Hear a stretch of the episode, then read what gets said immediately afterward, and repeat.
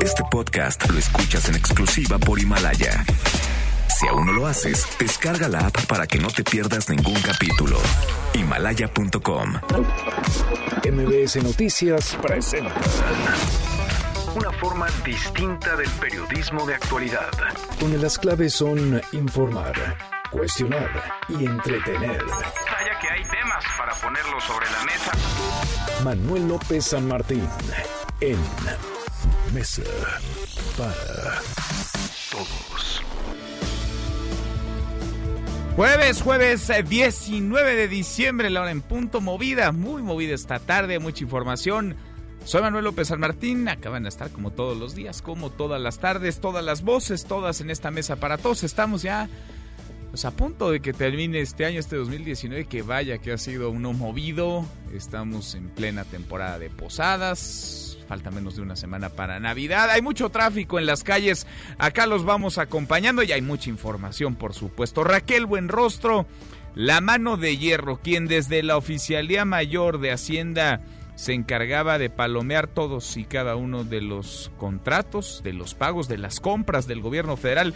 Es la nueva titular del SAT. Ella llega a sustituir a Margarita Ríos Farjat, quien ahora es ministra en la Suprema Corte de Justicia de la Nación. Hablaremos del tema, también de lo que el presidente habló en la mañanera sobre el caso de Genaro García Luna. Dice el presidente que tarde o temprano, más temprano que tarde, de hecho, hablará quien fuera el secretario de Seguridad Pública con Felipe Calderón y se sabrá entonces quiénes fueron sus cómplices sobre el caso. El abogado de García Luna apunta con todas sus palabras, con todas sus letras, que su cliente, que García Luna, no tiene intención alguna en declararse culpable. Hay mucho, muchísimo que poner sobre la mesa esta tarde. Arrancamos con las voces las historias de Las voces de hoy. Andrés Manuel López Obrador, presidente de México. he decidido nombrar a Raquel Buenrostro Sánchez para el SAT, Servicio de Administración Tributaria. Jorge Alcocer, secretario de Salud. Con el INSABI ofreceremos atención médica de calidad y medicamentos gratuitos para todas las personas en todos los lugares. Fernando Gómez Montt, exsecretario de Gobernación. No me toca a mí aclarar lo que no está claro. Lo que toca es quien hace alguna divulgación en este sentido, lo haga con la seriedad del caso y con el fin de investigar, no solo de estar especulando manchar el prestigio de personas o instituciones. Evo Morales, expresidente de Bolivia. Yo quiero decirles, después de revisar legalmente, Evo sigue presidente hasta este momento. El 10 de noviembre de este año, evidentemente, presente mi renuncia y de acuerdo al artículo 170 de nuestra Constitución Política del Estado. Una renuncia producto del golpe de Estado.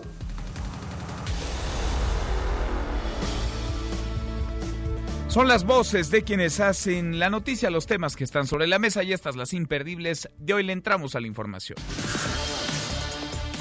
Raquel Buenrostro, mano dura, señalada como la mano de hierro desde la Oficialía Mayor de Hacienda, quien revisaba los contratos, pagaba y compraba todo en el gobierno federal. Será ahora la nueva titular del SAT, del Sistema de Administración Tributaria, en sustitución ella de Margarita Ríos Farjat, quien ahora es ministra de la Suprema Corte de Justicia de la Nación. Por su parte, Talía Lagunes, de la Coordinación Técnica de la Presidencia, llega a la Oficialía Mayor de Hacienda en el lugar de Buen Rostro. El presidente López Obrador hoy habló de Buen Rostro, le echó flores, se desvivió en halagos, llega la mano dura ahora al SAT.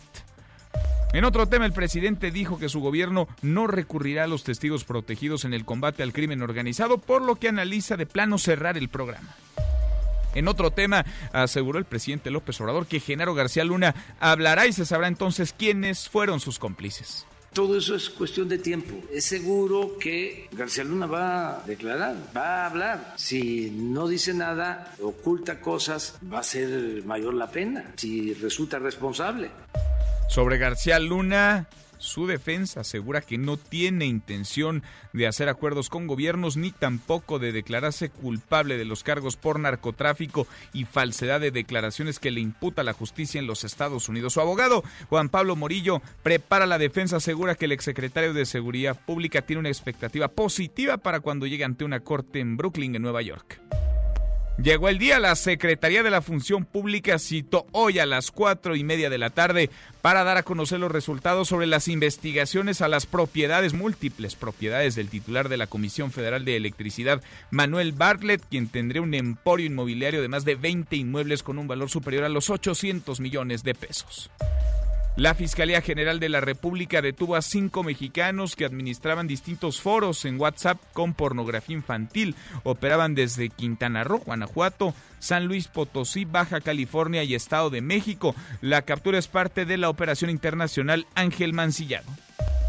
Y en plena temporada alta, el Aeropuerto Internacional de la Ciudad de México, ese que está rebasado, tuvo fallas técnicas en la emisión de planes de vuelo, lo que provocó el retraso de varios aviones. Según las autoridades, todo se originó por una falla de tres horas y media en la red aeronáutica internacional en los planes de vuelo de la Administración Federal de Aviación en Salt Lake, esto en Estados Unidos. Escuche cómo le avisaron a los pasajeros de este retraso.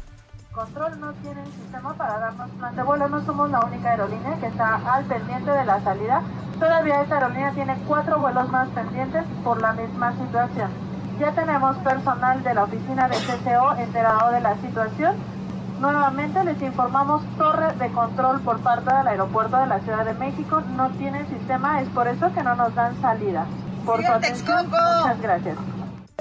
Se cayó el sistema en la torre de control del Aeropuerto Internacional de la Ciudad de México con lo grave, con lo delicado, con lo peligroso que puede significar esto. Top Secret, el gobierno de México reservó el expediente de Evo Morales hasta 2028, cuatro años después de que termine el sexenio del presidente López Obrador. El Centro Nacional de Inteligencia asegura que dar a conocer esta información afectaría la seguridad y también las relaciones bilaterales con Bolivia. El juicio político contra Donald Trump entra en una etapa de incertidumbre. La demócrata Nancy Pelosi, presidenta de la Cámara de Representantes, retrasó el envío de los cargos al Senado esperando hasta que se definan las reglas y los testigos sean llamados a declarar. Por su parte, Donald Trump arremetió contra Pelosi, dice que perderán por deserción en redes sociales.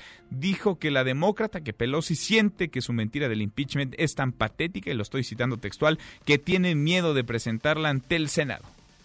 Y en la buena de hoy, porque también hay buenas en Jalisco, mujeres sobrevivientes de cáncer de mama van a recibir tratamientos gratuitos de reconstrucción mamaria. Cuéntanos, Fátima, ¿cómo estás? Fátima Aguilar, muy buenas tardes. Buenas tardes, Manuel. Saludos para ti y para el auditorio. Comentarles que el tratamiento de reconstrucción mamaria a aquellas mujeres sobrevivientes de cáncer de mama, así como acompañamiento psicológico a quienes padecieron cáncer cervicouterino, deberán ser considerados como servicios básicos gratuitos por la Secretaría de Salud Jalisco. Esto luego de la aprobación en el Congreso del Estado de una reforma a la ley estatal en la materia. La diputada que presentó la iniciativa, Erika Pérez García aseveró que el gobierno estatal debe destinar dinero para este fin en 2020, año en que se comenzará con un programa piloto. No hay casos específicos, no tienen cuantificado cuántas personas están con este problema porque hay muchas gentes que fallecen o por sin fin de circunstancias. Entonces, ellos van a hacer como una prueba piloto, van a destinar una cantidad y posteriormente, si ven que, que hay mucha demanda, para el siguiente año van a hacer una cantidad más grande que la que se pueda otorgar en este año. Para brindar estos servicios, el sector salud de Jalisco podrá apoyarse en instituciones públicas o privadas. Es el reporte desde Jalisco. Continuamos en Mesa para Todos.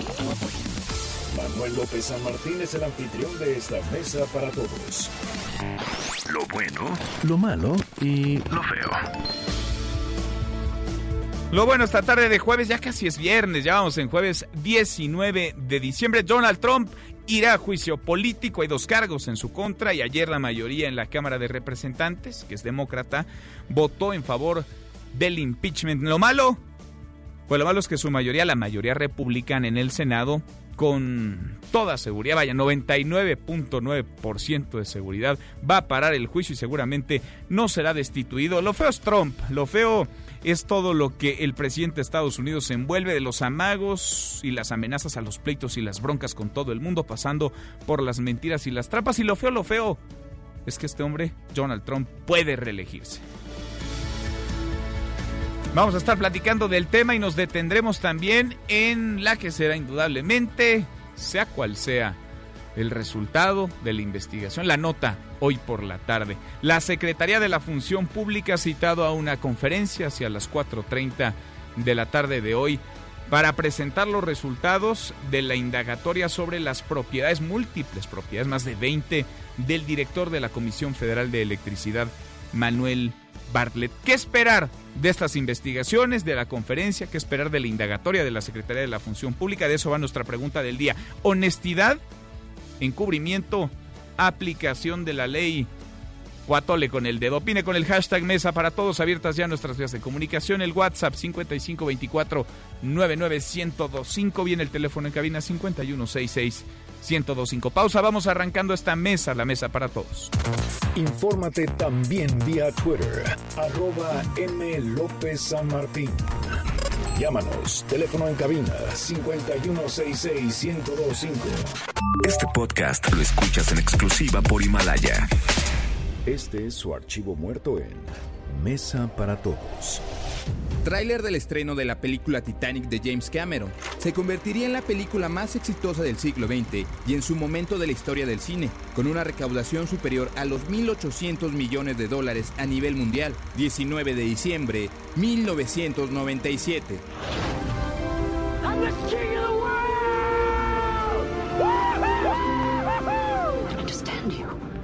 a fine match with Hockley. It will ensure our survival. I know you've been melancholy. I don't pretend to know why. Don't come any closer. I'll let go. No, you won't. Why can't I be like you, Jack? Just head out for the horizon whenever I feel like it. I've got 10 bucks in my pocket. I have nothing to offer you, and I know how the world works. I'm flying.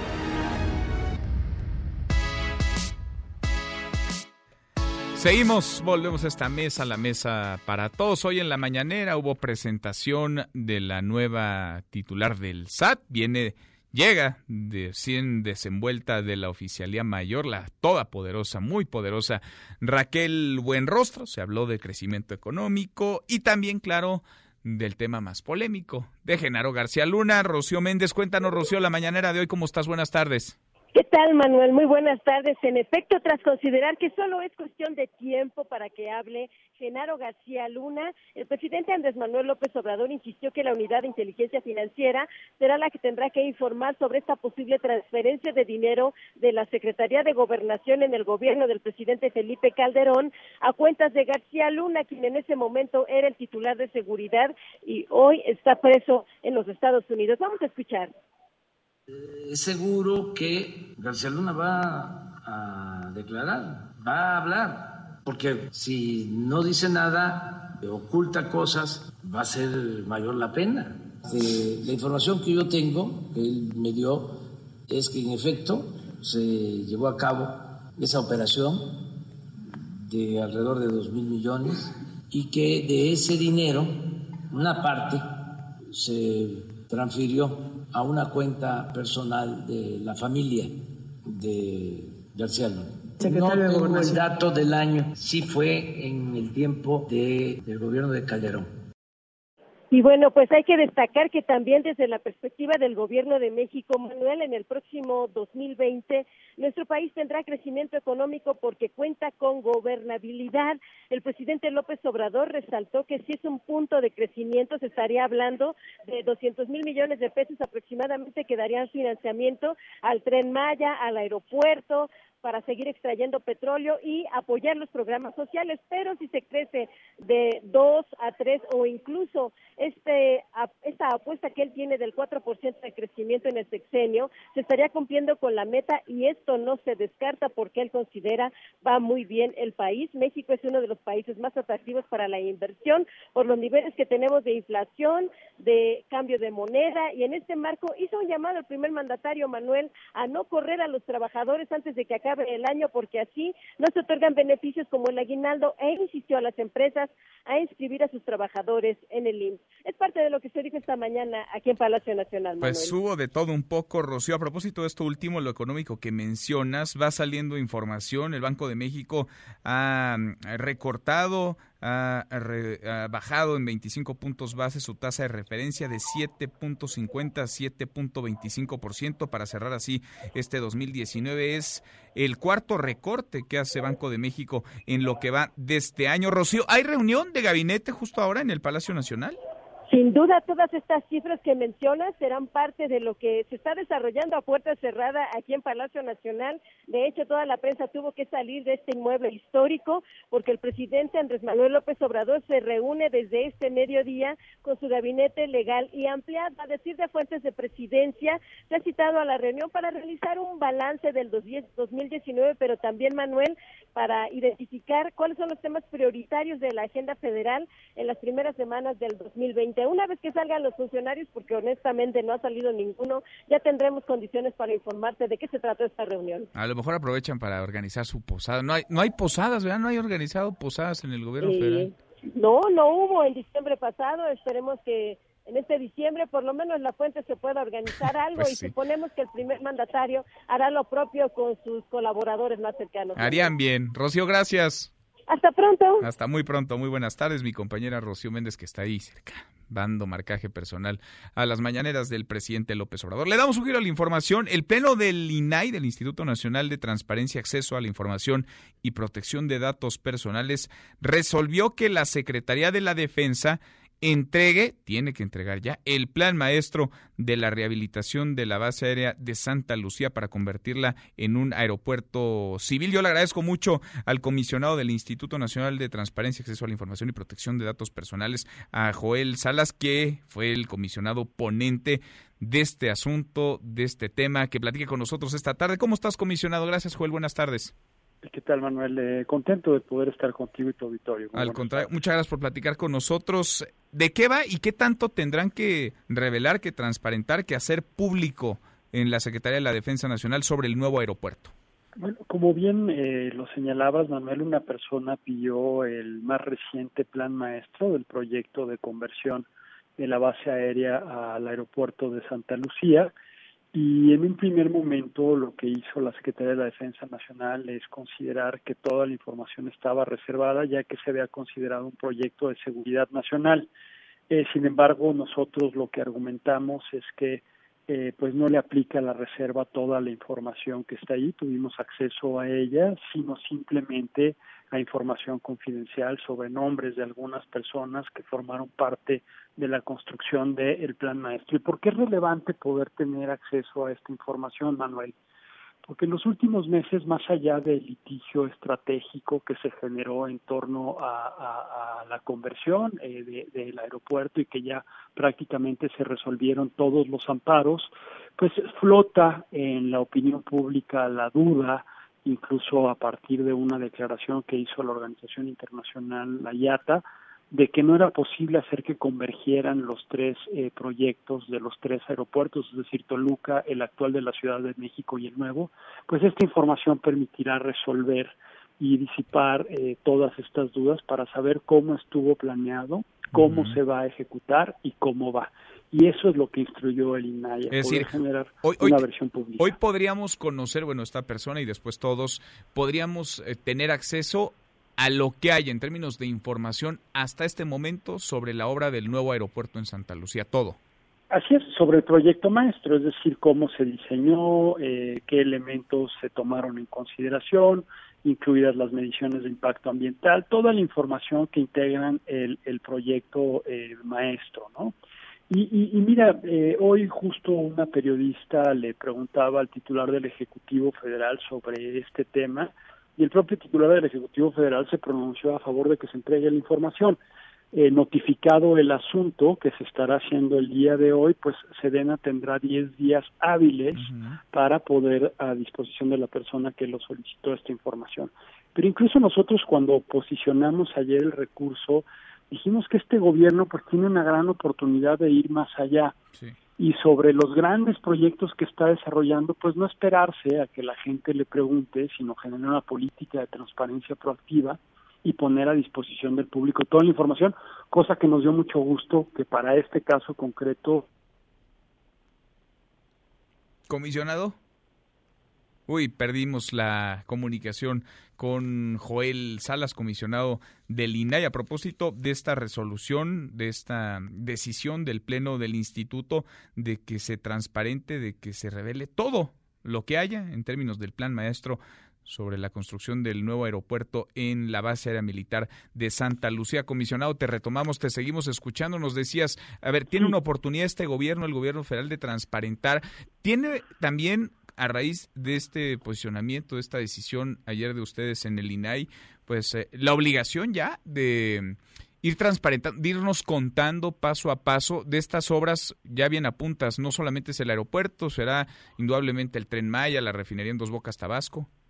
Lo señalas muy bien, eh, Manuel. Tras la orden del INAI ya es una obligación, ya es una instrucción, ya es un acto de autoridad que en este caso la Sedena va a tener que cumplir, pero nosotros vemos con muy buenos ojos esto que señaló hoy el titular del Ejecutivo Federal de que se tiene que transparentar todo. Y es ahí donde nosotros creemos que tiene una oportunidad, dado los cambios que ha decidido hacer este gobierno en materia de múltiples políticas públicas. Ahorita estamos hablando de proyectos de infraestructura, pero también pensemos en cómo cambió. Eh, hoy se dio a conocer el Instituto de Bienestar, hay un cambio en la política de salud, hay un cambio en los programas sociales, pues no esperarse a que la gente le pregunte, sino más bien darle a la gente esta información para que la gente se pueda asegurar que los derechos, valga la redundancia, a los cuales tiene derecho, efectivamente el gobierno se los está garantizando. Y creemos que es el caso de este proyecto eh, de infraestructura de Santa Lucía, porque hay que recordarlo y lo señalábamos también ayer en el posicionamiento. Una de las grandes áreas en el que este país ha registrado los mayores casos de corrupción justo son los de la obra pública. Pensemos en Odebrecht, incluso la obra pública, por desgracia, ha costado vidas. Pensemos en lo del Paso Express en Cuernavaca. Entonces, pues la opacidad de hoy puede ser la corrupción de mañana. Entonces, qué mejor que el propio gobierno, que al parecer tiene una voluntad de llegar o lograr la transparencia total, pues que se anticipe y ponga a disposición de la población la información que es de su interés, como en este caso lo es lo que está sucediendo con la reconversión del aeropuerto de Santa Lucía. Pues ahí está esta resolución desde el INAI, que se transparente, que se haga público el plan maestro del aeropuerto internacional en Santa Lucía, este nuevo aeropuerto que se construye ya en la Ciudad de México. Comisionado, vamos platicando en el camino porque de este y otros temas habrá indudablemente mucho que conversar. Gracias como siempre. Al contrario, un gusto estar contigo y tu auditorio. Muy buenas tardes. Igualmente, buenas tardes. Es el Salas, comisionado ponente de este caso. En un primer momento se había eh, señalado por parte de la Secretaría de la Defensa Nacional que la información de Santa Lucía no se transparentaba, estaba reservada porque era un asunto de seguridad nacional. Bueno, pues el INAI ha decidido que no, que toda la información, todo lo que hasta ahora se ha hecho desde el plan maestro debe hacerse público, debe transparentarse. Le damos un giro a la información. Hemos platicado de la iniciativa, por decirlo menos polémica, de la senadora de Morena, María Soledad Luébano, que busca terminar, borrar de un plumazo el Estado laico en nuestro país, la separación entre la Iglesia y el Estado. Ella, a pesar del jalón de orejas ayer en la mañana el presidente López Obrador, insiste con su iniciativa. Oscar Palacios, cuéntanos, Oscar, buenas tardes. Manuel, buenas tardes. La senadora por Morena, María Soledad Luébano, solicitó a la Junta de Coordinación Política que su iniciativa sobre asociaciones religiosas sea discutida bajo el formato de Parlamento abierto. En una serie de mensajes publicados en su cuenta de Twitter, la legisladora por Morena defendió su propuesta y destacó que vivimos en una democracia donde todos los temas se pueden debatir con respeto y apertura. Señaló que es necesario que maduremos como sociedad y resaltó que sin fanatismo, sin tabúes y con democracia se puede lograr que las asociaciones religiosas ayuden a mejorar la vida de la gente mediante actividades sociales, culturales y de caridad. María Soledad Luébano aseguró que con una reglamentación adecuada y sin renunciar al Estado laico y la libertad de culto, las asociaciones religiosas podrían incluso ayudar a pacificar el país. Manuel es el reporte. Buenas tardes. Buenas tardes. Gracias a mi compañero Oscar Palacios. Va, no va, caminará. Por lo pronto, insiste la senadora por Morena que se ha discutido esto en un parlamento abierto, que se escuchen a todas las voces. ¿Qué tan en riesgo podría estar el Estado laico, la separación entre la Iglesia y el Estado? Le agradezco mucho al maestro en sociología del catolicismo contemporáneo, el maestro Bernardo Barranco, que platique con nosotros esta tarde. Maestro, gracias. ¿Cómo estás? Muy buenas tardes. ¿Qué tal? Muy buenas tardes. Habrás leído, me imagino ya, pues eh, la iniciativa o lo que hasta ahora se conoce de esta iniciativa. ¿Qué te parece así, a bote pronto? Bueno, indudablemente que es un retroceso al Estado laico, es una iniciativa que suprime el principio histórico planteado por, por Juárez, eh, que es la separación entre el Estado y las iglesias, y que es un principio histórico que funda el Estado moderno mexicano. Es decir, no se puede entender el Estado moderno sin esta concepción liberal de distanciar del ámbito de lo político y de lo religioso esferas diferentes. Y en ese sentido creo que la, la, propuesta es una propuesta muy clerical que eh, se sustenta o sustenta un tipo de laicidad basado en la libertad religiosa y en los derechos humanos.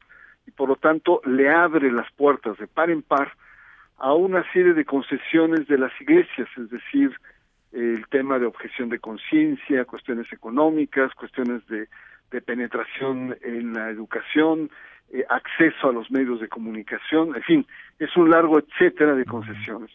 Mientras la ley vigente, eh, eh, que responde al artículo 130, el sujeto es el individuo, la persona, el ciudadano, el sujeto en la iniciativa que presenta la senadora, el sujeto son las asociaciones religiosas. Y se ve claramente la mano de estas en las eh, en las en las concesiones digamos que la iniciativa eh, expresa.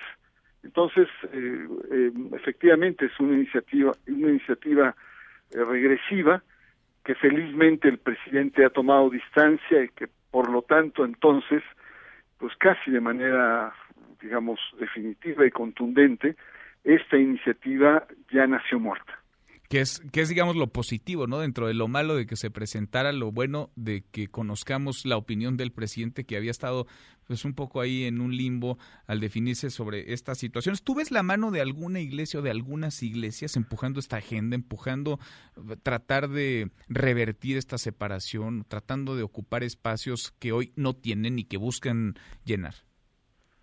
Sí, por supuesto. Mira, para empezar, el presidente responsable de este embrollo porque el presidente ha sido un presidente muy, eh, eh, digamos, dado a ser de lo, de lo religioso un activo político importante. En algunos momentos es un predicador, es un salvador de almas, así lo, lo ha planteado, eh, y, y, esto ha creado o ha propiciado esta, esta confusión. Eh, sí, efectivamente, eh, detrás de esta iniciativa está Ricardo Monreal el eh, coordinador, eh, digamos, eh, del Senado. En julio, y está registrado en, algunos medios, en, el, en mediados de julio se reunió con 30 líderes religiosos de grandes iglesias. Estoy hablando de la iglesia metodista, la presbiteriana, las asambleas de Dios, incluso la iglesia católica a través de su secretario general Alfonso Miranda se reunieron y ahí determinaron crear un grupo de trabajo compuesto por asesores eh, legales del Senado y representantes de las iglesias para reformar la ley de eh, asociaciones religiosas y culto público. Incluso eh, un mes después, agosto, el periódico Excelsior filtró algunas de estas propuestas en las que se hablaba sobre todo la cuestión de medios de comunicación. Bueno, eh, el resultado, y ahí no, no podemos soslayar también que la senadora no pues es, eh, es, una, es de Zacatecas, es una persona muy cercana a el, al, al, a, Monreal, incluso eh, trabajó con él cuando era gobernador, eh, y esta iniciativa entonces responde a estas peticiones eh, eh, de, la, de las diferentes iglesias. Ahora las preguntas es, ¿por qué, por qué el presidente toma distancia cuando él ha, propiciado mucho esta apertura hacia las iglesias? Y esa cercanía, ¿Hay diferencias me, acuerdo... Eh, con Monreal? Sí. O, ¿O estamos hablando de que Monreal quiere apoyarse en iglesias futureando? Eh, o podemos decir que el escándalo de, de Arturo Farela, donde dice utilizar recursos públicos para hacer proselitismo con siete mil jóvenes del programa construyendo futuro, es un escándalo que, que está yendo al límite. Es decir, hay muchas preguntas en torno a esta iniciativa. Sí, sí, sí, hay muchas interrogantes. Por lo pronto decíamos, es una buena noticia que el presidente se desmarque o pinte su raya, aunque sí ha tenido eventos públicos. Me acuerdo, te acordás seguramente, maestro Barranco, el evento luego de la firma de un primer acuerdo con el gobierno de Donald Trump, eh, con la crisis de los aranceles y los migrantes en la frontera en Tijuana, en donde había un representante justamente de iglesias, de las iglesias evangelistas, dando un posicionamiento frente a funcionarios del gobierno federal, frente al gabinete de seguridad.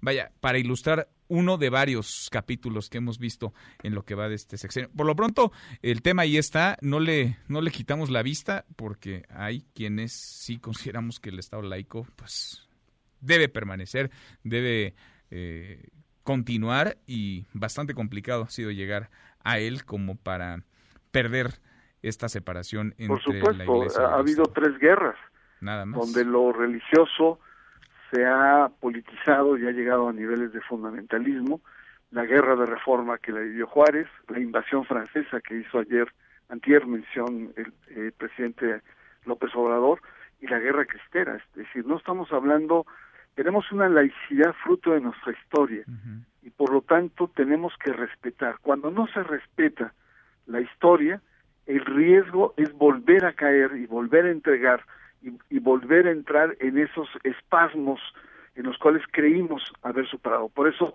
yo creo que la mayoría, sea clase política, intelectuales, incluso miembros de la Iglesia Católica, el cardenal ya se pronunció, estamos por defender la laicidad del Estado. Sin duda. Maestro Barranco, gracias por estos minutos. Al contrario, muy buenas tardes. Muy buenas tardes, Bernardo Barranco, maestro en Sociología del Catolicismo Contemporáneo, a propósito de esta iniciativa que no se ha muerto, ¿eh? ahí está, y habrá discusión, y habrá parlamento abierto, ahí sigue.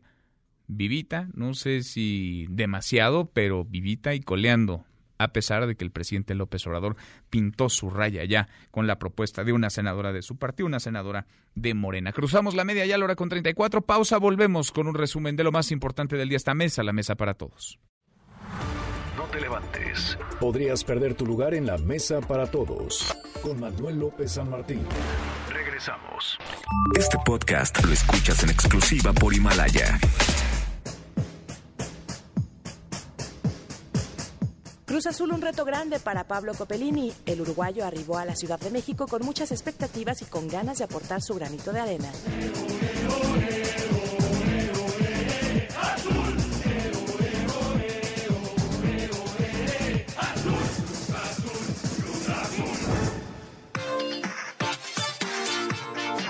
Seguimos, volvemos a esta mesa, la mesa para todos. Cruzamos la media ya a la hora con 35. Le entramos a un resumen con lo más importante del día.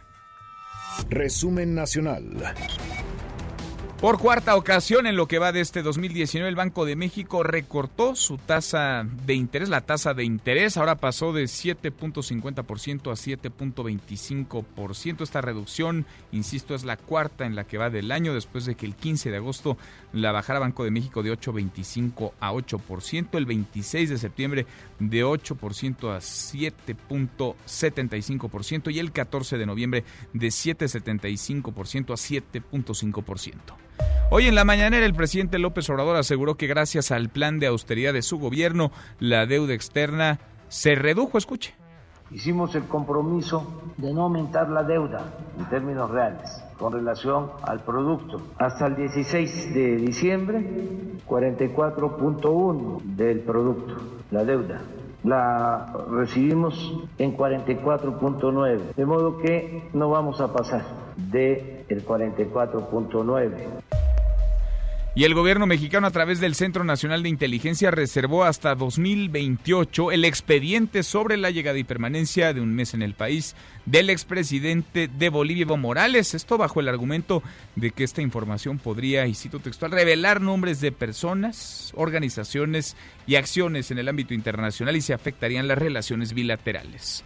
El Instituto Nacional Electoral calificó como un gasto inútil contar con dos credenciales de identificación. Cuéntanos, Ernestina, ¿cómo estás? Ernestina Álvarez, buenas tardes. Manuel, buenas tardes para ti, para los amigos del auditorio. Te informo que desde el Instituto Nacional Electoral afirman que están listos para emitir la cédula o identificación oficial para los menores de edad, por lo que solo es voluntad política del gobierno federal. En el inicio de la producción del nuevo modelo de la credencial de elector, el consejero presidente del INE, Lorenzo Córdoba, advirtió que están impedidos constitucionalmente para entregar los datos personales de los electores a la Secretaría de Gobernación. Escuchemos.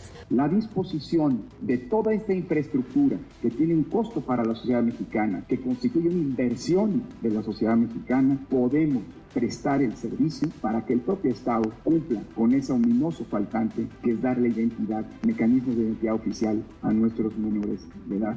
Y estamos, como nos gusta decir, a un convenio de que ello ocurra. Lo demás es mera voluntad política. Por su parte, el consejero electoral Marco Baños aseguró que en estos tiempos de austeridad es un error competir con dos credenciales y sería un gasto inútil. Sentenció que si se optara porque esta base de datos regresara como en 1988 a manos de la Secretaría de Gobernación, estaríamos generando un problema de confianza ya superado porque las listas de quien puede o no votar se irían a la órbita del gobierno en turno y hay coincidencia de que esto no sería adecuado. Hasta aquí el reporte. Gracias, muchas gracias, Ernestina. Y la Fiscalía General de la República detuvo a cinco mexicanos que estarían implicados en la administración de grupos de WhatsApp donde se distribuía pornografía infantil. La detención fue parte de la operación mundial Ángel Mancillado, en la que participan 25 países. Y esta tarde la Secretaría de la Función Pública, ojo, va a dar una conferencia de prensa para dar a conocer los resultados de las investigaciones sobre las propiedades, que no son pocas, del titular de la CFE, Manuel Barlet, más de 20 propiedades. Veremos hoy 4.30 de la tarde, veremos si es que investigaron, qué tanto investigaron y si habrá consecuencias. Bueno, y pese a la inseguridad, los accidentes y la falta de regulación del servicio, el transporte en el Estado de México va a aumentar de precio, va a subir su tarifa. Cuéntanos, Juan Gabriel, ¿cómo estás? Juan Gabriel González, buenas tardes. Manuel Auditorio, buenas tardes. A partir del próximo primero de enero subirá el costo del pasaje en el Estado de México al pasar de 10 a 12 pesos la parada mínima. Así lo anunció la Secretaría de Movilidad de la entidad, quien esta mañana publicó el acuerdo de ajuste a las tarifas del transporte público en territorio mexiquense. Se trata, dijo la autoridad, de un aumento del 20% y en el que los transportistas asumen compromisos para ofrecer un mejor servicio, capacitar a 200 mil operadores anualmente y aplicar medidas de seguridad hacia los usuarios. Las autoridades mexiquenses precisaron que el ajuste obedece al incremento en el costo de los insumos y busca atenuar el impacto en la economía de los usuarios. Este es el segundo aumento al costo del transporte público en los últimos dos años en el Estado de México. Cabe destacar que en la entidad operan poco más de 170 mil unidades del transporte concesionado, en la cual se mueven diariamente 6 millones de pasajeros. Es la información, continuamos en Mesa para Todos. Gracias, muchas gracias Juan Gabriel. La violencia en el país no. Para esta madrugada fueron asesinados tres policías en Puebla durante una emboscada en el municipio de San Antonio, Michoacán. También fue acribillado el encargado de despacho de seguridad en Acámbaro, Guanajuato, Jorge Valtierra Herrera. Es el drama también que llega a los policías, 1.2 en promedio son asesinados todos los días, más de 420 en lo que va de este 2019-2019 que pinta para ser el año más sangriento desde que se tenga registro. Hasta aquí el resumen con lo más importante del día. Hemos platicado el caso de Abril, de Abril Pérez, una mujer que fue asesinada frente a la mirada de sus hijos cuando se trasladaba en la Ciudad de México rumbo al Aeropuerto Internacional de la Ciudad de México. Hay un clarísimo sospechoso en este crimen, en este asesinato. Hay un sospechoso que está prófugo de la justicia. Se trata de su ex esposo, de Juan Carlos García, quien estuvo en la cárcel porque atacó a Abril a principios de este año con un bat mientras dormía. La intentó matar, la intentó asesinar, aunque un juez le abrió la puerta de la libertad reclasificando el delito porque no consideró que atacar a alguien mientras duerme con un bat sea considerado un intento de homicidio, de feminicidio en este caso. Yo le agradezco mucho al hermano de Abril, a Javier Pérez Sagaón, que platique con nosotros esta tarde. ¿Cómo estás, Javier? ¿Cómo te va? Muy buenas tardes. Buenas tardes, Manuel. Muchas gracias a tus órdenes. Al contrario, gracias por platicar con nosotros. Eh, leíamos declaraciones, escuchábamos declaraciones de la Procuraduría General de Justicia de la Ciudad de México en el sentido de que estaría localizado Juan Carlos García, localizado en los Estados Unidos. ¿Ustedes tienen información al respecto? ¿Han estado en pláticas con la Procuraduría? Mira, este, yo quiero ser respetuoso porque la, el tema de las indagatorias va, va muy avanzado. Eh, obviamente sí tenemos algo de información, pero pues ha sido nada más escueta. Lo que sí creo yo es que pues ahorita se están haciendo todos los procedimientos necesarios para que se pueda lograr una detención justa. Hay una ficha eh, roja, de hecho de Interpol, es prófugo desde el 30 de noviembre pasado, eh, Juan Carlos García. Desde entonces ha publicado o ha enviado cartas. ¿Qué piensas de esas cartas, eh, Javier? ¿Qué, Yo- qué opinas? Yo creo sinceramente que pues estas cartas no, no provienen de él, son estrategias de sus abogados, lo he mencionado. Esta segunda carta es muy parecida a la primera, con un perfil pues eh, muy, muy digamos que condescendiente, con, con cosas que yo sé que no tiene, este, porque era una persona soberbia y sobre todo pues, era difícil sacarle un perdón. Entonces, este, yo sinceramente creo que, que la carta, a mi juicio, no proviene de él, es una estrategia legal para limpiar su imagen y, pues bueno, también lo que yo he mencionado, eh, ¿para qué enviar cartas, no? Mejor preséntate, este, acércate a las autoridades y el que no debe nada teme. Ujú. Eh, Los abogados, la defensa de él o él mismo ha intentado en ponerse en contacto con alguien de, de ustedes, de la familia de En lo absoluto, no, para nada. Nunca, en ningún momento. No, en ningún momento. ¿Con sus hijas? ¿Con sus hijos? Con nadie absolutamente. Con nadie. ¿Ustedes eh, confían en la investigación que está haciendo la Procuraduría de Justicia de la Ciudad de México? Sí, soy bien sincero, eh, cada día vemos que hay eh, elementos y gente muy capaz, Eh, se están haciendo las cosas bien, a mi juicio, ¿verdad? Nosotros no somos abogados, pero como familia vemos que están haciendo un enorme esfuerzo y, y bueno, yo lo aplaudo y sigo con la paciencia esperando buenos resultados. Ha pasado prácticamente un mes de este crimen, de este asesinato que ha conmocionado a la opinión pública y que hemos platicado en otras ocasiones. Javier, tendría que simbrar también a las instituciones encargadas de impartir justicia, a los jueces que no hacen justicia, al contrario, victimizan o revictimizan a las víctimas. ¿Cómo está la familia y sobre todo cómo están los hijos de Abril? Mire, este es un tema que nosotros pues, nos hemos abogado realmente eh, a, a tratar de solucionar porque los niños sí estaban muy afectados y lo siguen estando, pero ahorita ya están en el entorno familiar, han sido pues eh, abrazados por la familia, eh, los tenemos en actividades propias que ya tenían eh, y, y sentimos de alguna forma que tanto las terapias como la parte afectiva está ayudando a salir adelante. En ese, en ese caso nosotros no vamos a reparar ningún, pues ahora sí que ninguna cuestión o, o gasto para que ellos recuperen y al menos estén más tranquilos. Hasta ahora, hasta donde sabemos, los jueces que le abrieron la puerta de la libertad a Juan Carlos eh, García no han sido mayormente sancionados. Al contrario, ¿ustedes han tenido algún tipo de acercamiento, de llamada, de vínculo con el Poder Judicial, más allá de la Procuraduría, con el Poder Judicial? No, no, no, no lo hemos tenido, eh, pero sí lo hemos tenido con la parte legislativa. Eh, y bueno, nosotros tenemos que el crimen tan atroz que del cual fue víctima mi hermana, pues crea un precedente en el país para que se hagan leyes justas y sobre todo para que los que juzgan juzguen con pues con, con la- el género, digamos, ¿no?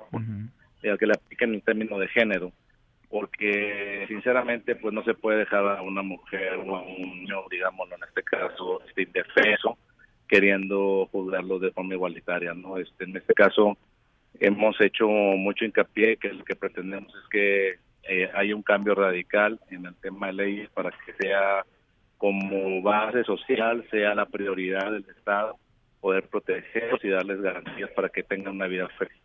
Sin duda, que simbre también al Poder Judicial este caso y que simbre las leyes y la aplicación de las mismas, la perspectiva de género que tanta falta hace. Javier, te agradezco como siempre que platiques con nosotros. Muy amable, les agradezco la atención y es un honor. Gracias, muchas gracias a ti. Muy buenas tardes. Es Javier Pérez Agaón, hermano de Abril Pérez. Va a cumplir un mes. No ha sido detenido. Dice la Procuraduría Capitalina que el principal sospechoso, Juan Carlos García, estaría plenamente identificado, que sabrían en dónde se ubica y ahora nos asegura su hermano, estaría ya dándose el trámite para dar al formalismo, digamos, para detener y poder traer a México a este hombre que quizá nunca debió haber salido de prisión, pero una mala impartición de justicia, un juez que no solamente no impartió justicia, sino que revictimizó a la víctima, Abril Pérez en este caso, le abrió la puerta de la libertad y permitió que esta atrocidad continuara. Nosotros vamos a ir un corte, una pausa, volvemos. Hay más en esta mesa, la mesa para todos. Infórmate también vía Twitter, arroba M. López San Martín. Llámanos, teléfono en cabina 5166-125. Este podcast lo escuchas en exclusiva por Himalaya. Se van de vacaciones 25 millones de estudiantes. El periodo vacacional será del lunes 23 de diciembre de 2019, de acuerdo con el calendario de la SEP. El 8 de enero regresarán a las aulas.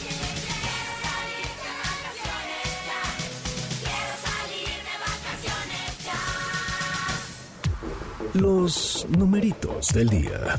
Citlali Sáenz, qué gusto saludarte. ¿Cómo estás, Citlali? Buenas tardes. Hola Manuel, buenas tardes a ti también, a nuestros amigos del auditorio.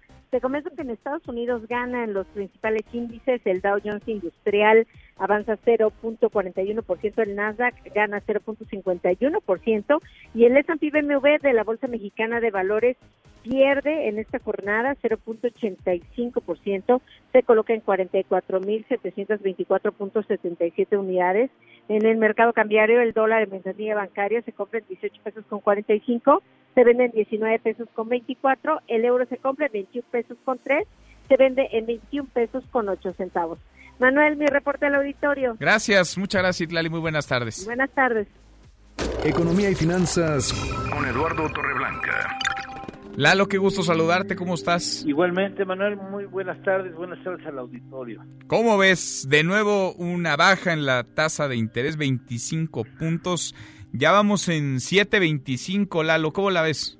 Sí, bien, pues es lógico pensarlo toda vez que la mayor parte de los bancos centrales en el mundo están haciendo lo propio, están bajando las tasas de interés con el propósito de evitar hasta donde sea posible la presencia de una recesión en sus respectivas economías. Hace un año estábamos, en diciembre del año pasado, estábamos en 8.25, en cuatro ocasiones consecutivas han bajado un cuarto de punto porcentual. Esta es la tercera vez, si la memoria no me engaña, en que hay un miembro, al menos un miembro de este selecto grupo de mexicanos que tienen en sus manos la determinación de la política monetaria, que opina que el ajuste debió haber sido de medio punto porcentual y no de un cuarto de punto porcentual, con lo que se le da hegemonía a quienes llevan como misión eh, la aplicación de una política monetaria dura, ¿no? Eh, no no suave como se les dice a quienes son más propensos a este tipo de flexibilidad monetaria, ¿no? En todo caso, eso contribuye a que la economía mexicana pudiera tener eh, elementos para una más pronta reactivación. No es milagro, pero teóricamente estas bajas producen o propician la existencia de una mejor eh, digo, actividad económica. Vamos a ver si eso funciona en el caso del Pues país, pero por lo pronto me parece que no desaprovechó el Banco Central la oportunidad que le da este, el hecho de tener una inflación en rango que permite hoy bajar la tasa de interés ya que no están a la vista presiones inflacionarias. Ahora, se acumulan con esta cuatro bajas, ¿no, Lalo? A la tasa Cuatro, de, de interés sí, en lo que va de este bajas 2019. Eh, Entiendo que estamos en niveles similares a los de finales de 2017, Sí, es decir, es, sí. es- ¿sería una buena noticia para la economía? Es una buena noticia, ciertamente sí. A- a- contribuye a que haya una actividad económica más, eh, más ágil, digámoslo así, ¿no? No es eh, el producto, eh, la actividad económica nacional no es producto de tasas de interés, pero indudablemente tiene un papel importante en la determinación de cómo se realiza la actividad económica en una nación, ¿no? Pues ahí está el tema. Sí, cerramos, ¿no? Porque ya es la última, digamos, del año. La última. Ya es la- eso sí, no habrá otra oportunidad hasta el 2020. Hasta el Habrá 2020. ocho oportunidades más. Iremos viendo. Y por supuesto, las estaremos platicando. Mi querido Lalo, ¿tenemos postre? Sí, por supuesto. Un billete de dos dólares llegó a ser subastado por casi dos millones de pesos mexicanos. Ah, es caray. una edición eh, poco común a pesar de que no hay pocos billetes de dos dólares en circulación. Iniciaron en 1862 y en alguna ocasión pues un billete de dos dólares son frecuentes los billetes que tienen algún error son los más cotizados. Hay billetes en Estados Unidos que tienen en el anverso, eh, digamos, por decir una cantidad, 10 dólares como denominación y en el reverso 20 dólares por denominación. Ah, esas, sí, esas, este, ya según como quieras gastarlo, ¿verdad? Exacto. Eh, o como te lo quieran tomar, pero eh, como como son cuestiones muy poco comunes, adquieren un, un valor muy alto en las subastas. Mira, ¿cuánto entonces? ¿Cuánto pagaron? Eh, pagaron prácticamente dos millones de pesos pues mexicanos por un solo billete de dos dólares. De dos dólares. Qué cosa. Lalo, gracias. Gracias a ti, que pases buena tarde, Manuel y buena tarde al auditorio. Igual para ti, muchas gracias. Muy buenas tardes, Eduardo Torreblanca. Con él cerramos esta primera hora saludando a nuestros amigos de Radio Ranchito. Allá nos escuchan a través del 99.7 de Femen Calvillo, Aguascalientes. Pausa, volvemos con la segunda de esta mesa, la mesa para todos. Información para el nuevo milenio. Mesa para todos con Manuel López San Martín. Regresamos. Este podcast lo escuchas en exclusiva por Himalaya. A partir del primero de enero subirá pasaje en el Estado de México. Suavecito para arriba, para arriba, para arriba, para arriba, para arriba. El costo del transporte público en el Estado de México pasará de 10 a 12 pesos la tarifa mínima. Toma precauciones.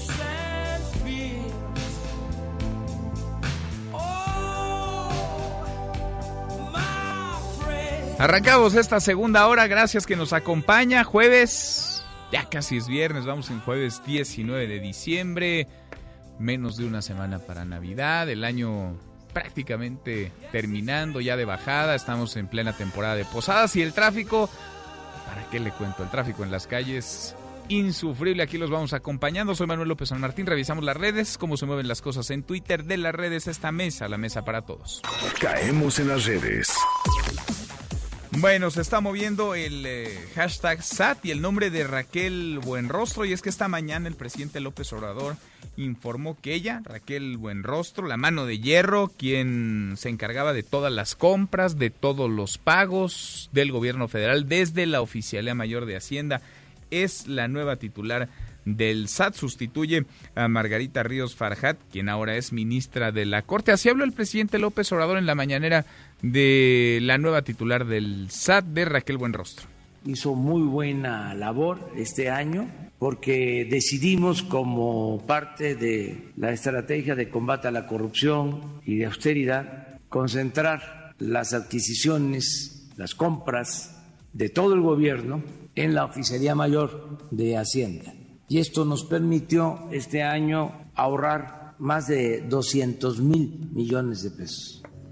Bueno, a propósito de temas de dinero, temas económicos, está moviéndose el eh, hashtag Banjico y es que hoy al filo el mediodía pasandito, el mediodía Banco de México redujo por cuarta ocasión en el año su tasa de interés, recortó la tasa de interés de 7.50% a 7.25%. Es la cuarta ocasión al hilo. Estamos ya en niveles parecidos, en los mismos que en diciembre de 2017. Esto tendría que ser una buena noticia.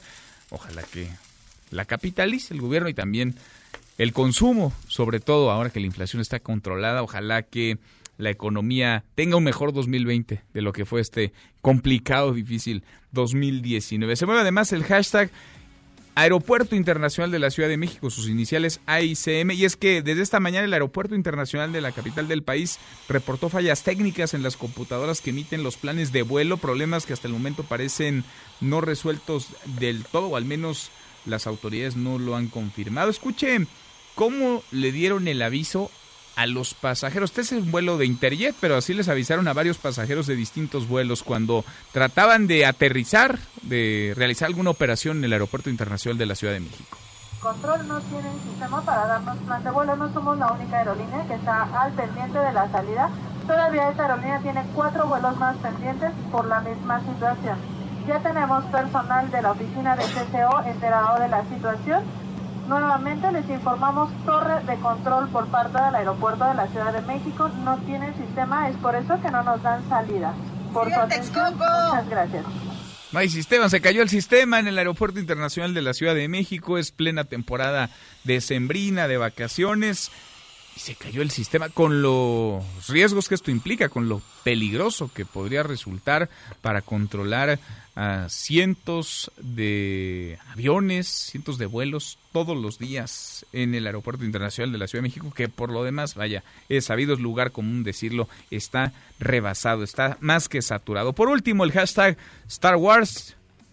¿Usted es fanático de la Guerra de las Galaxias, de esta saga, la más famosa indudablemente del cine de Star Wars? Bueno, pues la página de calificaciones Rotten Tomatoes califica con 58% a la última película es el ascenso de Skywalker. Es la última, entiendo, de la saga. Con esta se termina, recién se estrenó. Obviamente que los fanáticos ahí están, o ya estuvieron, o estarán una y otra vez. Es la saga más famosa, décadas de seguir esta historia. Para la crítica no es, no es la mejor de las entregas de Star Wars.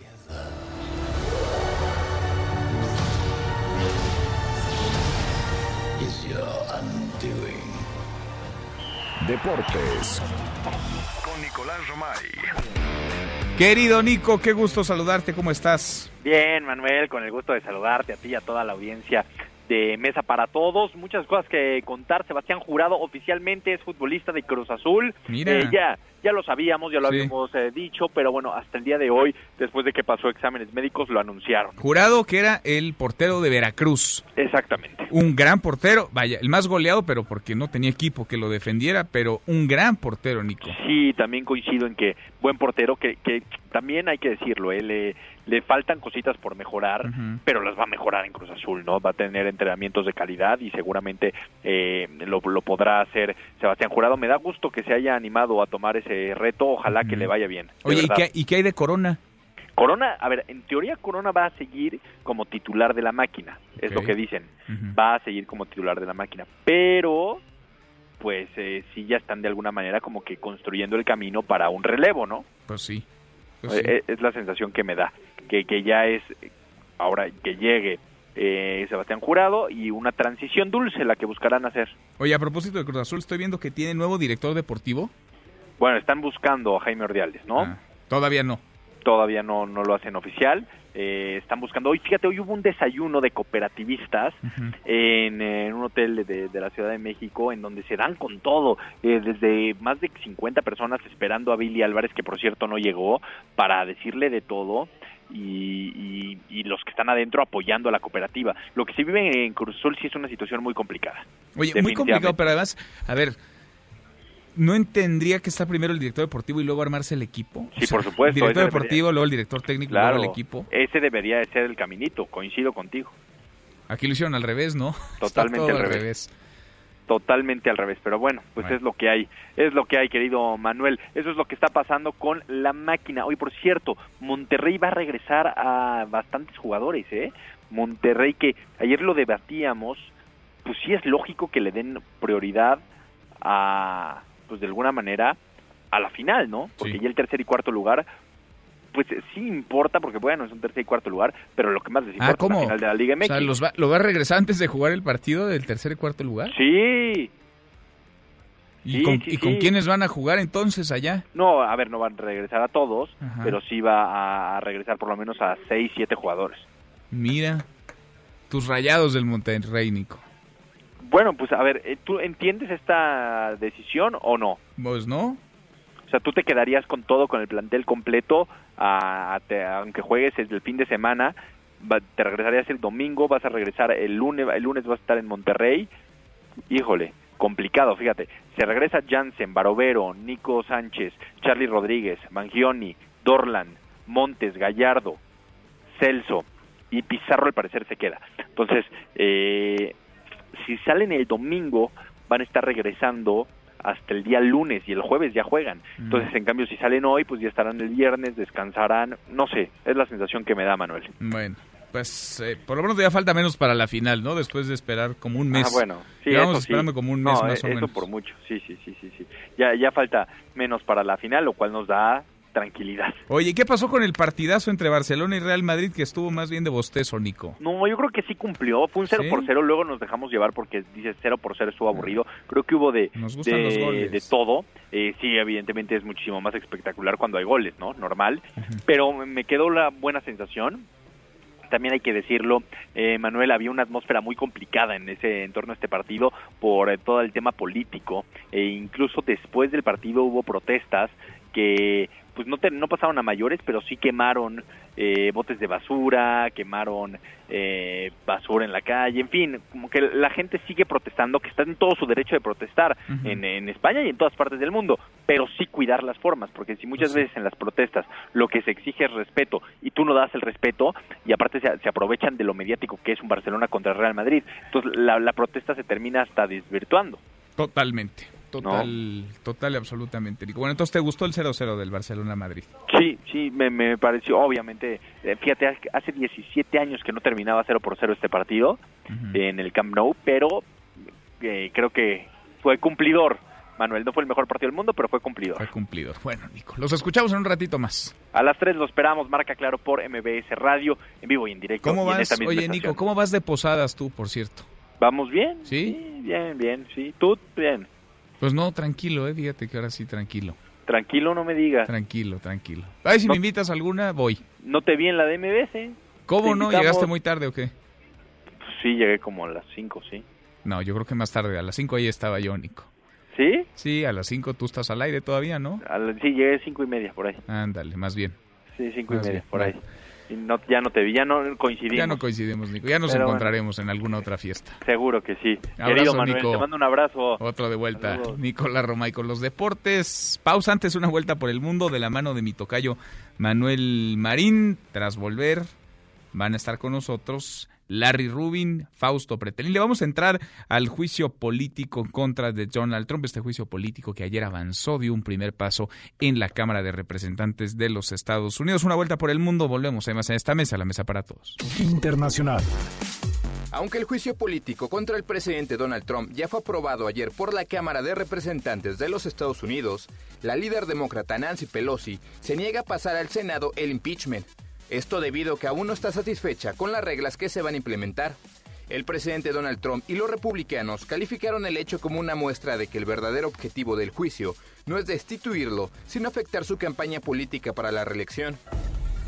Desde Argentina, el expresidente de Bolivia, Evo Morales, afirmó que legalmente sigue siendo presidente.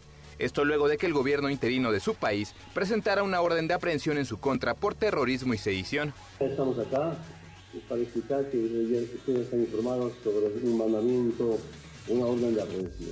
Yo quiero decirles, después de revisar legalmente, Evo sigue presidente hasta este momento. El 10 de noviembre de este año, evidentemente, presenté la denuncia y de acuerdo a los artículos 170 de nuestra Constitución Política del Estado. Una denuncia producto del golpe de Estado. En esta mesa nos importa tu opinión. WhatsApp 552499 1025. Hashtag Mesa para Todos. Llámanos 5166 1025 o 01800 202 1025. Mesa para Todos con Manuel López San Martín. Aquí todos tienen un lugar. Este podcast lo escuchas en exclusiva por Himalaya.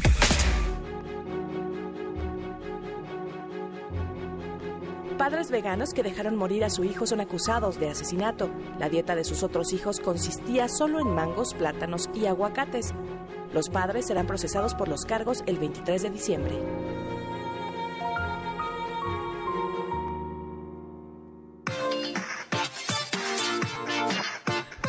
Seguimos, volvemos a esta mesa, la mesa para todos. Eh, Llegó ayer la fecha, el plazo. Ayer se votó en la Cámara de Representantes de los Estados Unidos la posibilidad de llevar a juicio político a Donald Trump y ganó. Estaba un poco eh, previsto, cantado, ganó el sí. ¿Por qué? Porque los demócratas, el partido opositor a Donald Trump, tiene mayoría en la Cámara de Representantes. ¿Qué sigue?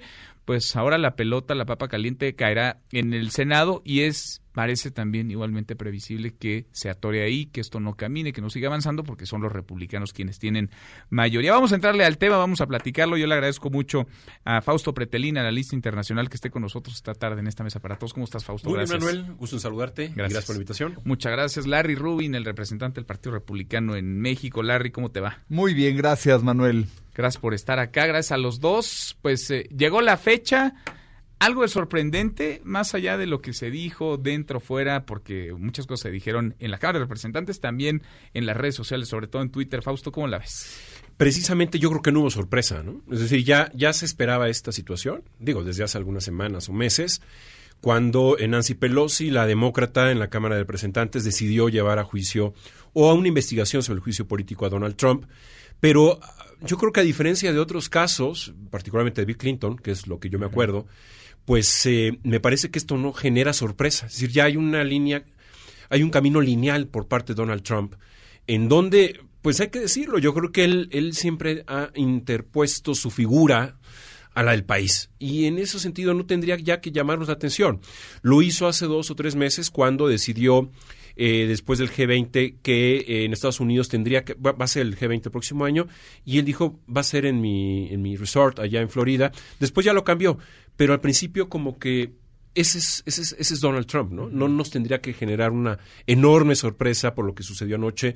Estados Unidos amanece, creo, sí, con los titulares de los principales periódicos con ese eh, impeachment, pero en realidad, más allá de eso, normal, yo diría. Normal. Normal. ¿Le pega o no le pega, Larry, desde tu punto de vista, a Donald Trump en algo lo que pasó ayer, el juicio político que caminó en la Cámara de Representantes? Pues mira, Manuel, yo creo que, que al contrario le beneficia al presidente Trump, particularmente porque no están los elementos que los demócratas han querido demostrar, los elementos como que hubo eh, presión al presidente de Ucrania, el mismo presidente de Ucrania ha salido ya en varias ocasiones a decir, no me presionaron, eh, también los demócratas decían que se le había retenido la ayuda a Ucrania, la cual no sucedió, se le dio la ayuda a Ucrania, ¿no? Entonces, los elementos comprobatorios que los demócratas deberían haber expuesto en la Cámara de Representantes no los demostraron. Por eso no hubo un solo republicano que votara a favor, no porque sea que se vota a favor porque el presidente es republicano, sino porque no había los elementos, ¿no? A fin de cuentas,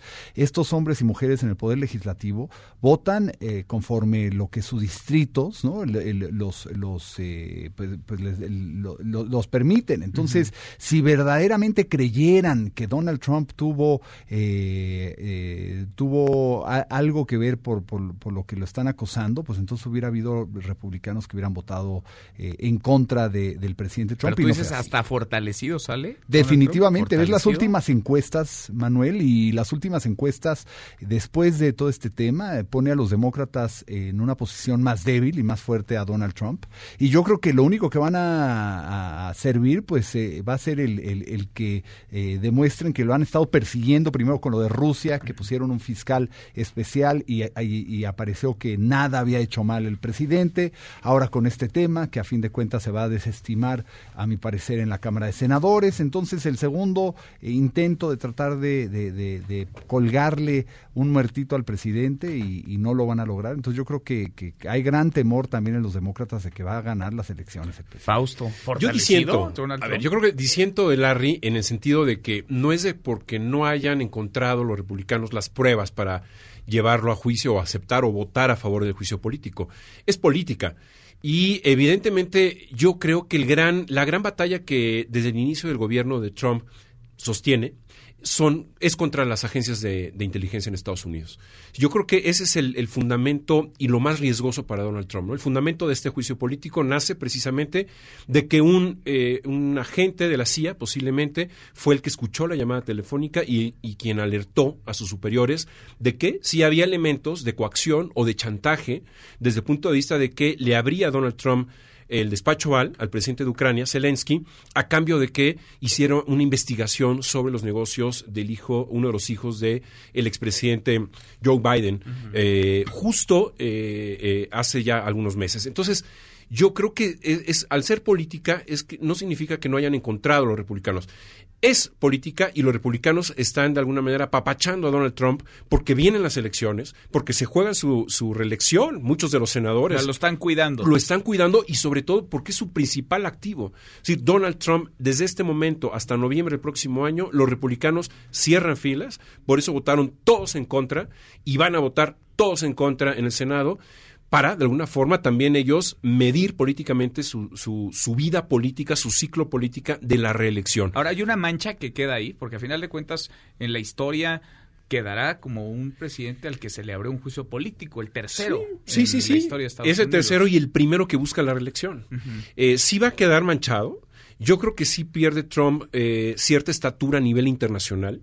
Otra cosa es que no le interese lo que opina el mundo, pero en realidad sí queda marcado. O sea, sí hay claramente muestras de que hubo chantaje al presidente de Ucrania. Obviamente el, presidente de Ucrania lo va a negar, pero eh, a mí lo que, me, lo que me impresiona, Manuel y Larry, es que creo que a los votantes del presidente Trump no les interesa lo que opina el mundo eh, si bien es cierto que Estados Unidos tiene la mejor política exterior o la que cubre más al mundo, eh, no les va a interesar lo que opinen los otros presidentes sobre su presidente. ¿no? Y yo creo que la gran ventaja para Trump es la economía, es que no hay un candidato firme y fuerte del Partido Demócrata y el, el, Senado está a su favor. ¿Por qué? Porque si el Senado tuviera 80, 85 demócratas y 15 o 20 republicanos, sí estaría en riesgo de dejar la Casa Blanca.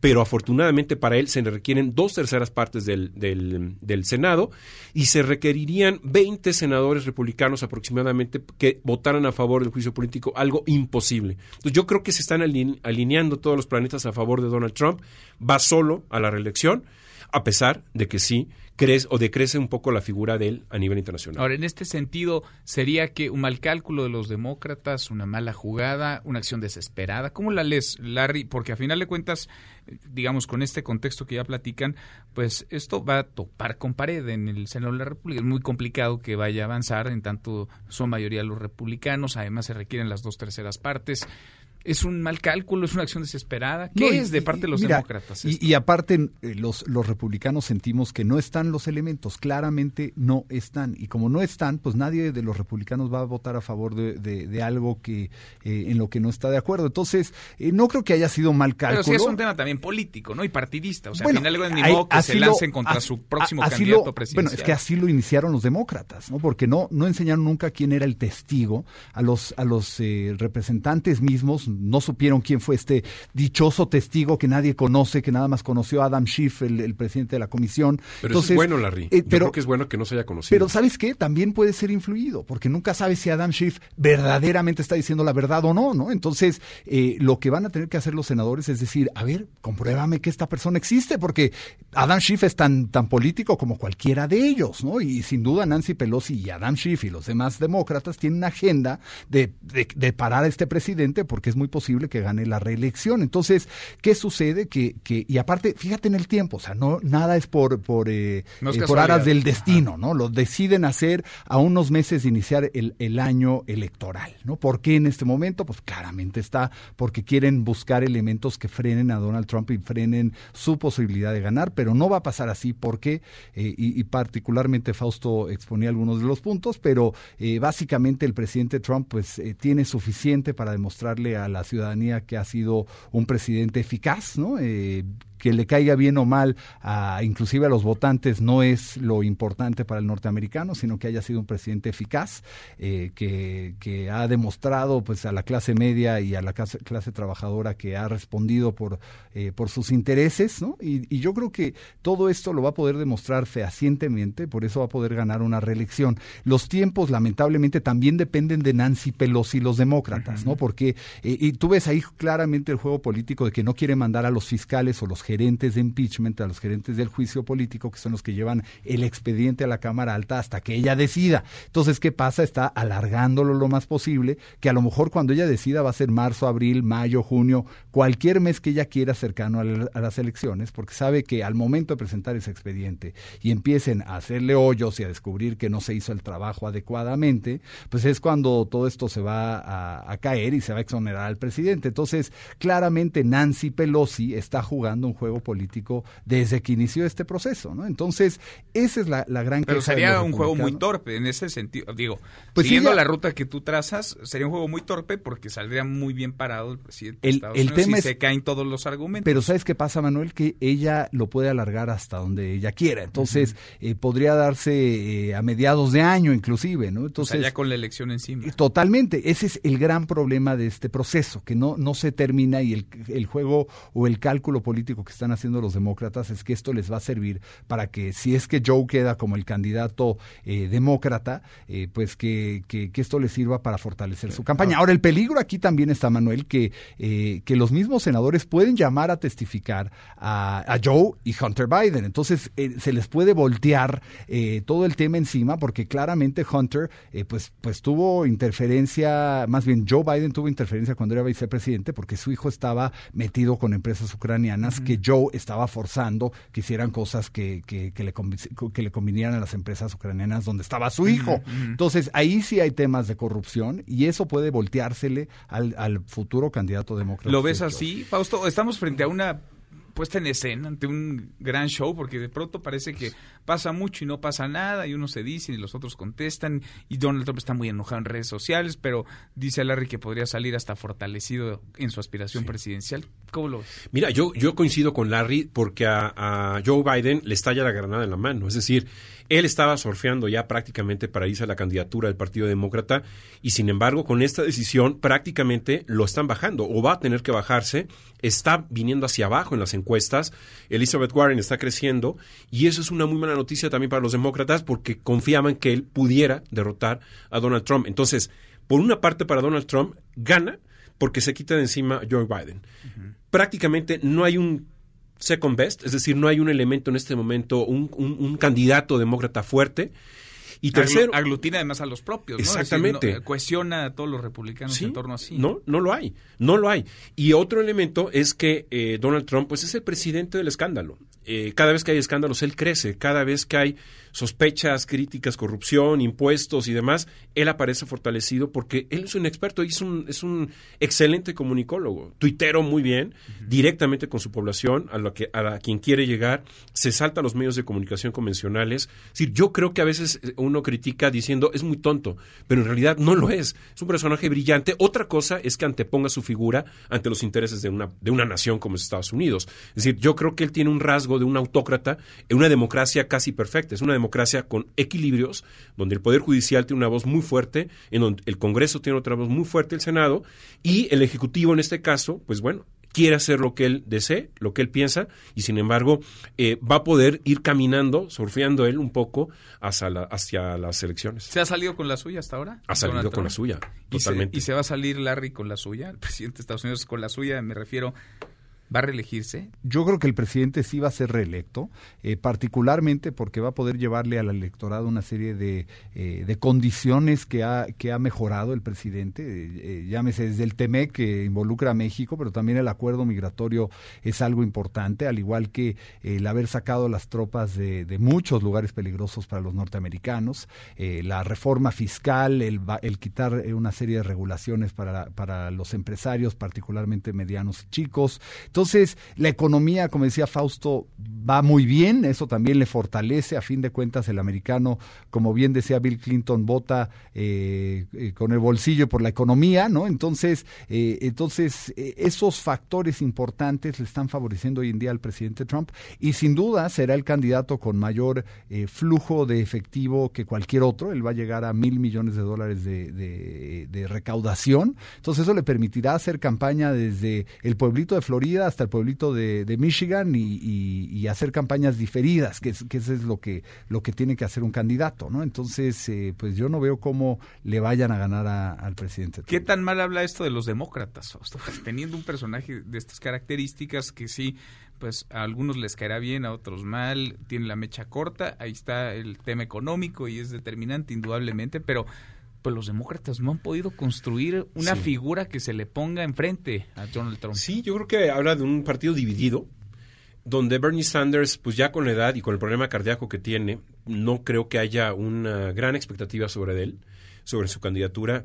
Eh, Elizabeth Warren, pues bueno, es, eh, eh, de alguna manera se ha metido a fondo en contra de las tecnológicas, algunas empresas de Wall Street, es decir, está un poco cargada hacia la izquierda, que los estadounidenses no lo son, hay que decirlo. Y Trump, pues es un personaje liberal en economía, lo cual es importante, ha crecido, le ha dado resultado. Quizás eh, la inversión, o más bien la, reforma fiscal que hizo fue importante, pero no, no, no ha crecido tanto la inversión en, las últimas, en los últimos meses. Eh, pero sí, como tú mencionas, yo creo que a los demócratas les ha, le ha faltado proyectar un candidato fuerte, apostaron mucho a Biden, cuando Biden pues se vincula mucho con estas viejas eh, familias, ¿no? Demócratas, eh, representa lo que fue Obama, pero también a lo que fue eh, Hillary Clinton. Y eh, yo creo que Obama llegó a un pacto con, con Biden, porque baja Biden en la candidatura, o se bajó él, para darle el espacio a Hillary Clinton, pierde Clinton, le da ahora era la oportunidad ya de Biden, sin embargo, como bien dice Larry, pues está metido en un problema muy fuerte en Ucrania, por el conflicto de interés al menos, no sé si corrupción, pero sí en conflicto de interés porque su hijo trabajaba en una empresa de Ucrania. Habla de una crisis, yo creo que política en Estados Unidos y en el mundo, es una proyección de que ya la política, pues claramente no es la ideología la que impera, sino es el protagonismo, la parte de actuación, la parte de marketing, y eso importa mucho, pero también habla del populismo. ¿no? Yo creo que la- se están asentando los populismos en muchas partes del mundo. Trump es un populista, como lo es Boris Johnson, eh, como lo es, eh, lo- bueno, como muchos políticos en Italia, Salvini, por ejemplo, que estuvo al frente del gobierno hasta hace poco tiempo. Sí, yo creo que eso es lo más preocupante, que los populismos están alertando a la política, a la vieja clase política, y hay que ponerse las pilas. Yo creo que ese es el mensaje. Hay que eh, proyectar y preparar a candidatos hacia futuro y, y como, como eso, prepararlos, porque no hay, ¿no? Pues sí. Podemos, podemos prever que en el Senado esto no va a caminar, que lo de Donald Trump se acabó pues eh, cuando empezó prácticamente, porque esto no va a trascender, no habrá una destitución al presidente de Estados Unidos. E- Exactamente, yo creo que va a ser exonerado. Como decía Fausto, lo que requeriría el Partido Demócrata eh, sería más de 20 senadores republicanos, que no los va a poder conseguir, y, y el hecho de, de- de que eh, pueden llamar a testificar a Joe o Hunter Biden, pues yo creo que les puede salir eh, bastante mal, ¿no? Y- y, y particularmente eh, jugar en contra si es que es, eh, es él el que queda como, como y candidato. el presidente de Estados Unidos, Donald Trump, podría estar sentado también ahí. Podría, claro, podría, podría ser llamado para testificar de igual forma. A lo mejor hasta lo quiere hacer, ¿no? Para eh, demostrar o para, eh, para hablar de su, eh, de su punto de vista. Y, y- y sería algo innovador en, en cuestión de que, de que un presidente vaya y, testifique, pero, eh, pero sí se puede dar. La verdad es que, que, eh, el, Senado tiene ahora, bueno, una vez que Nancy Pelosi decida que es el momento adecuado, eh, tendrá el Senado pues la, la, la, eh, batuta para llevar a cabo el- la terminación del juicio político de una u otra forma. Fausto. Nancy Pelosi hace un, menos de un año en el Washington Post le dijo que no le gustaría eh, llevar a Donald Trump a un juicio político. eh. Y lo dijo con, con inteligencia porque sabía muy bien que llevarlo a un juicio político eh, puede ser muy costoso para los demócratas. Sin embargo, yo creo que sí tuvo los elementos para llevarlo, para hacerlo, también presionado por algunos demócratas, pero yo diría eh, que la sorpresa de anoche fue que ningún republicano votó a favor de Ninguno. de- ninguno, ni uno solo. Eso habla precisamente de que se la van a rifar, ¿no? Con Donald Trump hasta noviembre del 2020. Ya lo que pasa el día después de las elecciones sucederá. Pero de aquí hasta noviembre, todo, todo el Partido Republicano va a cerrar filas con Donald Trump. Todos y, van con y él. lo hacen porque, porque tienen los datos en la mano. ¿eh? Es decir, yo creo que tiene una proyección importante. Digo, ya no va a estar Cambridge Analytica con Facebook y haciendo la campaña para Trump, pero quedó muy claro que hizo una campaña muy exitosa hace cuatro años, muy brillante, e identificó aquellos estados en donde era clave que estuviera presente prácticamente todos los días, lo hizo y ganó. Y, los temas, ¿no? Los temas también. Y, y, adicionalmente, eh, pues yo creo que, que Nancy Pelosi, el, el ser la, la, líder de la Cámara Baja es muy complejo, ¿no? Es un trabajo que probablemente nadie desea porque no puede satisfacer a ninguno de los grupos internos de tu partido y ahí es donde se encuentra Nancy Pelosi forzada por una parte por un grupo muy eh, de izquierda que quiere naturalmente a los millennials y, y demás que existen en la Cámara de, de Representantes. Entonces esa parte es difícil. Yo creo que que el presidente va a poder llevar una, un, eh, contar una historia muy adecuada para el electorado, ha, podido apostarle bien y sabe dónde fueron sus debilidades en la primera campaña y en esas está apostando. Yo he estado eh, siguiendo de cerca y, más cuando estoy en las juntas del partido, viendo lo que el presidente está haciendo y no me cabe la menor duda que, eh, como muy bien decía Fausto, es un estratega ejemplar. Pues sí, hay, por supuesto, visceralidad, pero sobre todo queda clarísimo, hay cálculo, hay olfato, hay aritmética incluso electoral. Pero ojo, porque México va a estar presente en la campaña. Muy presente. Muy presente. los cárteles del narcotráfico, equiparándolos como eh, grupos terroristas, va a seguir sobre la mesa y sobre ese tema seguramente va a estar Trump. Pues vamos platicándolo si les parece. Yo les agradezco muchísimo que hayan estado acá para un poco contextualizar y marcarnos los alcances de lo que ayer, pues sí, se vio de manera muy eh, estrendosa y hoy es reflejado en los medios de comunicación, pero vamos poniéndolo en su justa dimensión, dónde estamos parados. Fausto Pretelín, gracias Fausto. Manuel, un saludo, buenas tardes. Gracias. Larry, Rubin, muchas gracias Larry. Gracias Fausto, gracias Manuel. Gracias, muchas gracias. Nosotros cruzamos la media ya a la hora con 37. Pausa, volvemos con un resumen de lo más importante del día. Esta mesa, la mesa para todos. No te levantes. Podrías perder tu lugar en la mesa para todos. Con Manuel López San Martín. Regresamos. Este podcast lo escuchas en exclusiva por Himalaya lujoso yate del cantante Mark Anthony se incendia en Miami.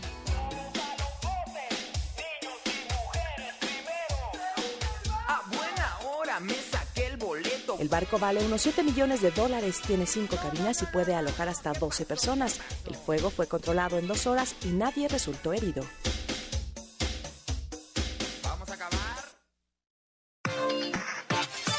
Seguimos, volvemos a esta mesa, la mesa para todos. Cruzamos la media ya a la hora con 39. Le entramos a un resumen con lo más importante del día. Resumen. Bueno, lo platicábamos ya. Hay, hubo reunión en el Palacio Nacional, reunión de gabinete con el presidente López Obrador. Rocío Méndez, ¿cómo está Rocío? Buenas tardes otra vez. ¿Qué tal, Manuel? Después de poco más de una hora de reunión a puerta cerrada, una de las primeras en salir fue Irma Herendira Sandoval, titular de la función pública, quien afirmó que sí se va a trabajar en su dependencia sobre el caso Genaro García Luna, pero que eso se dará a conocer más tarde hoy, algunas perspectivas, por lo menos al igual que los resultados de la investigación patrimonial y posibles conflictos de interés del titular de la Comisión Federal de Electricidad, Manuel Bartlett Díaz, quien, por cierto, no fue visible si se presentó en esta reunión, Manuel Santiago Nieto, el responsable de la Unidad de Inteligencia Financiera, también aclaró al salir del encuentro que por ahora no puede dar detalles de las investigaciones de los dineros que pasaron de gobernación a cuentas de García Luna. Vamos a escuchar. Estamos ahorita en proceso de integración de toda la investigación para presentar la denuncia ante la Fiscalía General de la República. No puedo dar datos en virtud del deber sigilo de las carpetas de investigación y además porque eso es el compromiso que asumí ayer con el fiscal. Pero evidentemente son, eh, digamos que hay operaciones eh, financieras y transacciones irregulares relacionadas con el señor eh, García Luna durante los dos sexenios. En gobernación. y en varios espacios, no solamente en gobernación. No solo gobernación, hay otros lados. García Luna en México. Este, sí, por supuesto. Que hacerlo, ¿no? Sí, sí, sí, vamos a presentar la denuncia correspondiente. Olga Sánchez Cordero Manuel, la titular de Gobernación, aclaró que la dependencia a su cargo también indagará el rastro de esos 200 mil millones de pesos que fueron desviados en las dos pasadas administraciones de la dependencia que hoy encabeza. Vamos a escucharla. Nosotros también, porque eran recursos de la Secretaría de Gobernación. Una investigación interna. Una investigación interna. A ver qué tenemos. ¿Buscarían recuperar ese dinero? Pues mira, primero saber dónde está el hilo conductor, a qué cuentas fueron, dónde o cómo se distribuyó. Digo, porque dos mil millones son mucho dinero, muchísimo dinero. Entonces, pues vamos a seguirlo. Pero muy contenta y muy comprometida con el presidente y cada vez estoy más convencida de su proyecto, de verdad. Y Javier Jiménez Esprío, el titular de Comunicaciones y Transportes, Manuel, señaló que hasta el primer trimestre del próximo año estará el dictamen de la caída del helicóptero donde viajaba la que fuera gobernadora de Puebla, Marta Erika Alonso, y su esposo Rafael Moreno Valle. El próximo 24 de diciembre se dará a conocer un breve informe de los hechos ese día que se cumplirá un año de haber sucedido. Y finalmente, Graciela Márquez, la secretaria de Economía, habló del TEMEC y el Congreso de los Estados Unidos. Escuchemos. El TEMEC ya se aprobó, ahí está la nota. Vamos a sacar un boletín muy contento sobre el proceso y lo que sigue. Estamos listos para trabajar en economía sobre la implementación. Los funcionarios federales indicaron que no hubo regaños, que el presidente se dijo contento de contar con su gabinete, que también dijo que no esperan cambios en el equipo de trabajo del jefe del Ejecutivo y les propuso tomarse unos días de vacaciones. Parte de lo que se registró en esta reunión, Manuel. Bueno, oye, por cierto, ¿el presidente se va a tomar vacaciones o no, Rocío? ¿Sabemos? No tenemos información formal oficial. Por lo pronto hay muchos rumores, pero no hay nada. Ha, ha trascendido que el 24 hay mañanera, ¿no? Que el 24 de diciembre va a haber mañanera. Sin duda alguna, y de hecho es muy probable que este breve informe del cual hacía relación el propio Jiménez Espriu eh, se dé muy posiblemente en esa prensa conferencia de prensa, pero todo lo vamos a saber conforme avancen los días. Mm. Yo no dudaría ni tantito que haya conferencia de prensa el día 24, no lo sé el 25, pero el 24 sin duda alguna. Híjole. Bueno, Rocío, gracias. Hasta pronto. Hasta muy pronto, muy buenas tardes. No coman ansias, esa fue la respuesta del titular de la Comisión Federal de Electricidad, Manuel Bartlett, ante la conferencia de prensa en la que la Secretaría de la Función Pública va a dar a conocer los resultados de la investigación a sus propiedades. No son pocas, más de 20, con un valor superior a 800 millones de pesos. Hoy por la tarde veremos. Raquel Buenrostro, señalada como la mano de hierro, quien desde la Oficialía Mayor de Hacienda revisaba todos los contratos, realizaba los pagos, las compras del gobierno federal. Es ya la nueva titular del SAT, llegó en sustitución de Margarita Ríos Farjat, ahora ministra de la Corte. Por su parte, Talía Lagunes de la Coordinación Técnica de la Presidencia llega al oficial mayor de Hacienda. El presidente así habló entre halagos, entre flores, de Raquel Buenrostro y en la mañanera escuche hizo muy buena labor este año porque decidimos como parte de la estrategia de combate a la corrupción y de austeridad concentrar las adquisiciones, las compras de todo el gobierno en la Oficialía Mayor de Hacienda.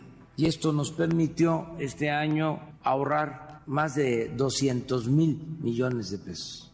Bueno, en otro tema, el presidente aseguró que Genaro García Luna hablará tarde o temprano, quizá más temprano que tarde, y se sabrá quiénes son o fueron sus cómplices. Escuche.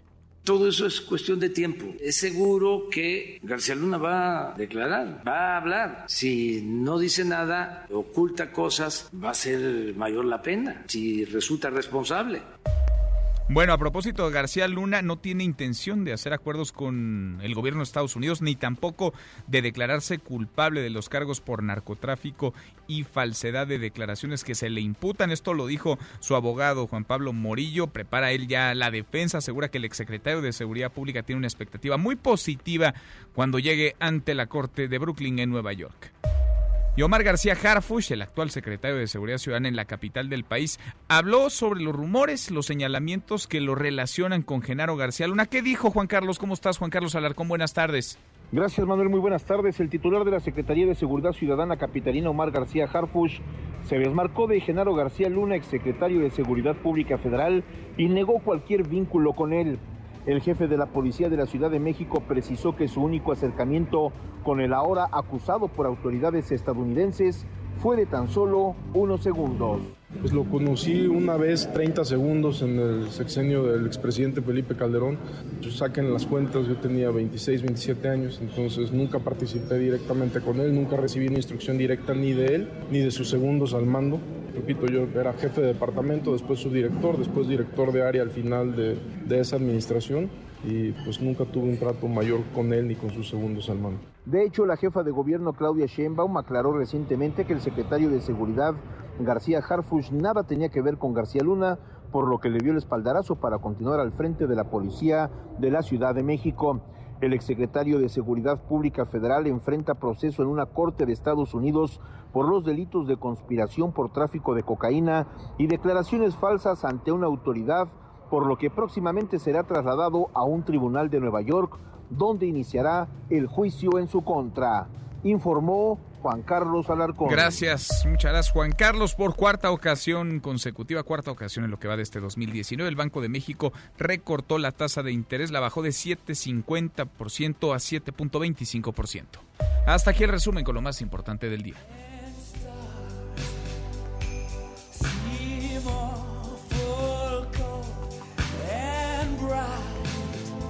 José Luis Guzmán, Miyagi, como todos los días, a esta hora en esta mesa para todos. ¿Cómo te va, Miyagi? Muy bien, ¿y a ti, Manuel? Bien, a todo dar. ¿Qué Pues mira, estamos escuchando en es- esta semana navideña y de posadas? Estarás, estarás escuchando y te darás cuenta que es Freddie Mercury y que es Queen. La canción se llama Thank God It's Christmas. Gracias a Dios es Navidad. Y esta canción la compusieron desde 1984, pero nunca la pudieron sacar porque coincidió con la que te puse ayer, que fue Do They Know It's Christmas. Entonces dijeron que era demasiada rola navideña y que no iban a llegar a ningún lado con ella. La canción la escribieron originalmente el baterista, que es Roger Taylor, y el guitarrista, que es Brian May. Y eh, fue Freddie Mercury el que le dio la, la intención y que se consideran las este, canciones más expresivas del difunto vocalista de Queen. Llegó apenas al lugar número 21 en las listas. Ah, no estuvo en el top. Nunca llegó al top y porque las dejaron, digamos, la, publicaron ya mucho, muy tarde, ya cuando Mercury estaba muerto. De hecho, incluso como una cara B. O sea, Mercury nunca pudo escuchar esta canción en vida. Nunca. Y hoy Nunca la pude interpretar tampoco. en tampoco alguna ningún concierto ni nada y hoy precisamente se, en YouTube en la plataforma de videos se va a conocer un video especial que se lanza de esta canción Mm. de Thank God It's Christmas con Queen precisamente 35 años después de que fue grabada Órale. Ha estado interesante, fíjate, este recorrido musical Las por las canciones navideñas. navideñas, ¿eh? para que veas. Le seguimos mañana, ¿no? Órale. Gracias, Miyagi. Gracias a ti. José Luis Guzmán Miyagi, pausa, volvemos. Hay más en esta mesa, la mesa para todos.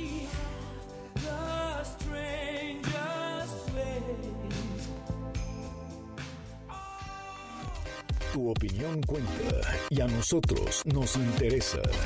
Llámanos del interior de la República al 01800-202-1025. Síguenos en Twitter, arroba M. López San Martín. Hashtag Mesa para Todos. Este podcast lo escuchas en exclusiva por Himalaya. Más información y análisis en Mesa para Todos con Manuel López San Martín. Seguimos, volvemos a esta mesa, la mesa para todos. Vamos cerrando el año y hay que hacer cortes de caja. Uno importante pasa por eh, lo que se presentó en materia de protección civil, lo mismo incendios que inundaciones, sismos. Vale la pena platicar cómo nos fue este 2019. El coordinador nacional de protección civil, David León, está en la línea telefónica. David, qué gusto saludarte. ¿Cómo estás? Manuel, qué gusto saludarte a ti y a todo el auditorio de Mesa para Todos. Efectivamente, aunque estas áreas, eh, como bien lo sabes, no descansamos, es decir, estamos eh, las 24 horas del día, los Ujú. 365 días del año. El día de hoy el presidente nos permitió presentar pues un corte de caja a- al, al mes de diciembre acerca de los distintos fenómenos que se atendieron en el país, como tú mejor que nadie sabes, porque además nos lo has permitido eh, comunicar, una temporada de incendios que arranca en enero, termina en septiembre, una, una temporada eh, de ciclones tropicales que arranca en mayo, termina en noviembre, eh, pues incidentes eh, químicos, eh, tomas eh, clandestinas que se atendieron, esta temporada invernal, por supuesto, alta sismicidad en 18 estados derivado de cinco placas eh, tectónicas, pero bueno, frente a toda esta gran diversidad, frente a todo ese riesgo, un sistema nacional de protección civil que lo integra el sector público, el sector privado, el sector eh, social, los medios de comunicación, eh, por supuesto, todos juntos, integrados, para poder generar eh, acciones y estrategias muy puntuales de prevención, de preparación y de gestión de las emergencias. Por supuesto, nos ha ayudado, déjame eh, decirlo, eh, Manuel, el estilo eh, del presidente, estas reuniones de gabinete, este madrugar, a nosotros nos ayuda mucho porque nos permite justamente que él, de manera personal, dé eh, seguimiento a los fenómenos que amenazan O sea, a a ustedes, nuestro país. a ustedes, David, perdón que te interrumpa, sí les ayuda esta conferencia tempranito, porque hay gobernadores que ya ves que no van a sus conferencias en sus respectivos estados, en estas reuniones. A ustedes sí, en Protección Civil, sí les sirve una reunión temprano.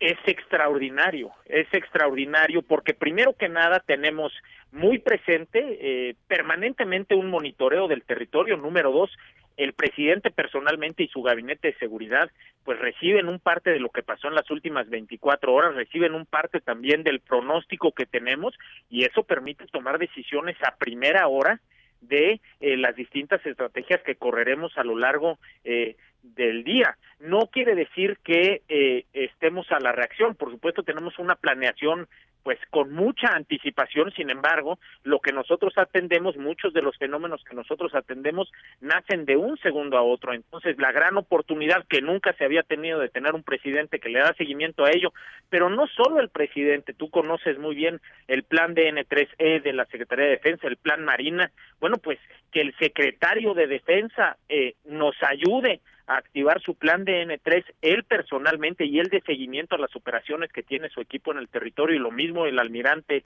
eh, secretario, bueno, pues le da una coordinación, una agilidad al sistema de verdad extraordinario. Nosotros estamos muy contentos con ese proceder y además nos permite una muy buena integración con el, eh, los integrantes del gobierno de México. Además de esto, nunca antes un presidente había generado una labor de difusión, por ejemplo, pues como lo que sucedió el día de hoy y como lo que sucedió eh, en varias ocasiones gracias a esa generosidad que nos han permitido a través de la mañanera difundir acciones de prevención, de preparación y de gestión de las emergencias que hay en nuestro país.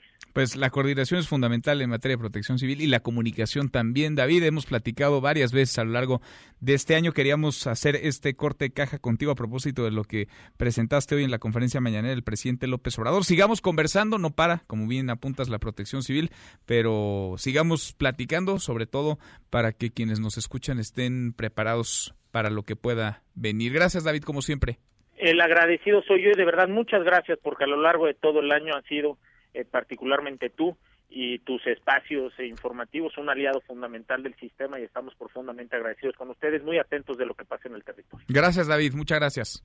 Saludos. Igualmente es el coordinador nacional de protección civil, David León. Ya, pero nos vamos, revisamos lo último en la información. En tiempo real. Banco de México recorta por cuarta vez al hilo la tasa de interés pasa de 7.50% a 7.25%. México y Francia hacen alianza educativa laboral y contra la corrupción. Investigan triangulación de recursos de gobernación a García Luna en gobierno de Peña Nieto.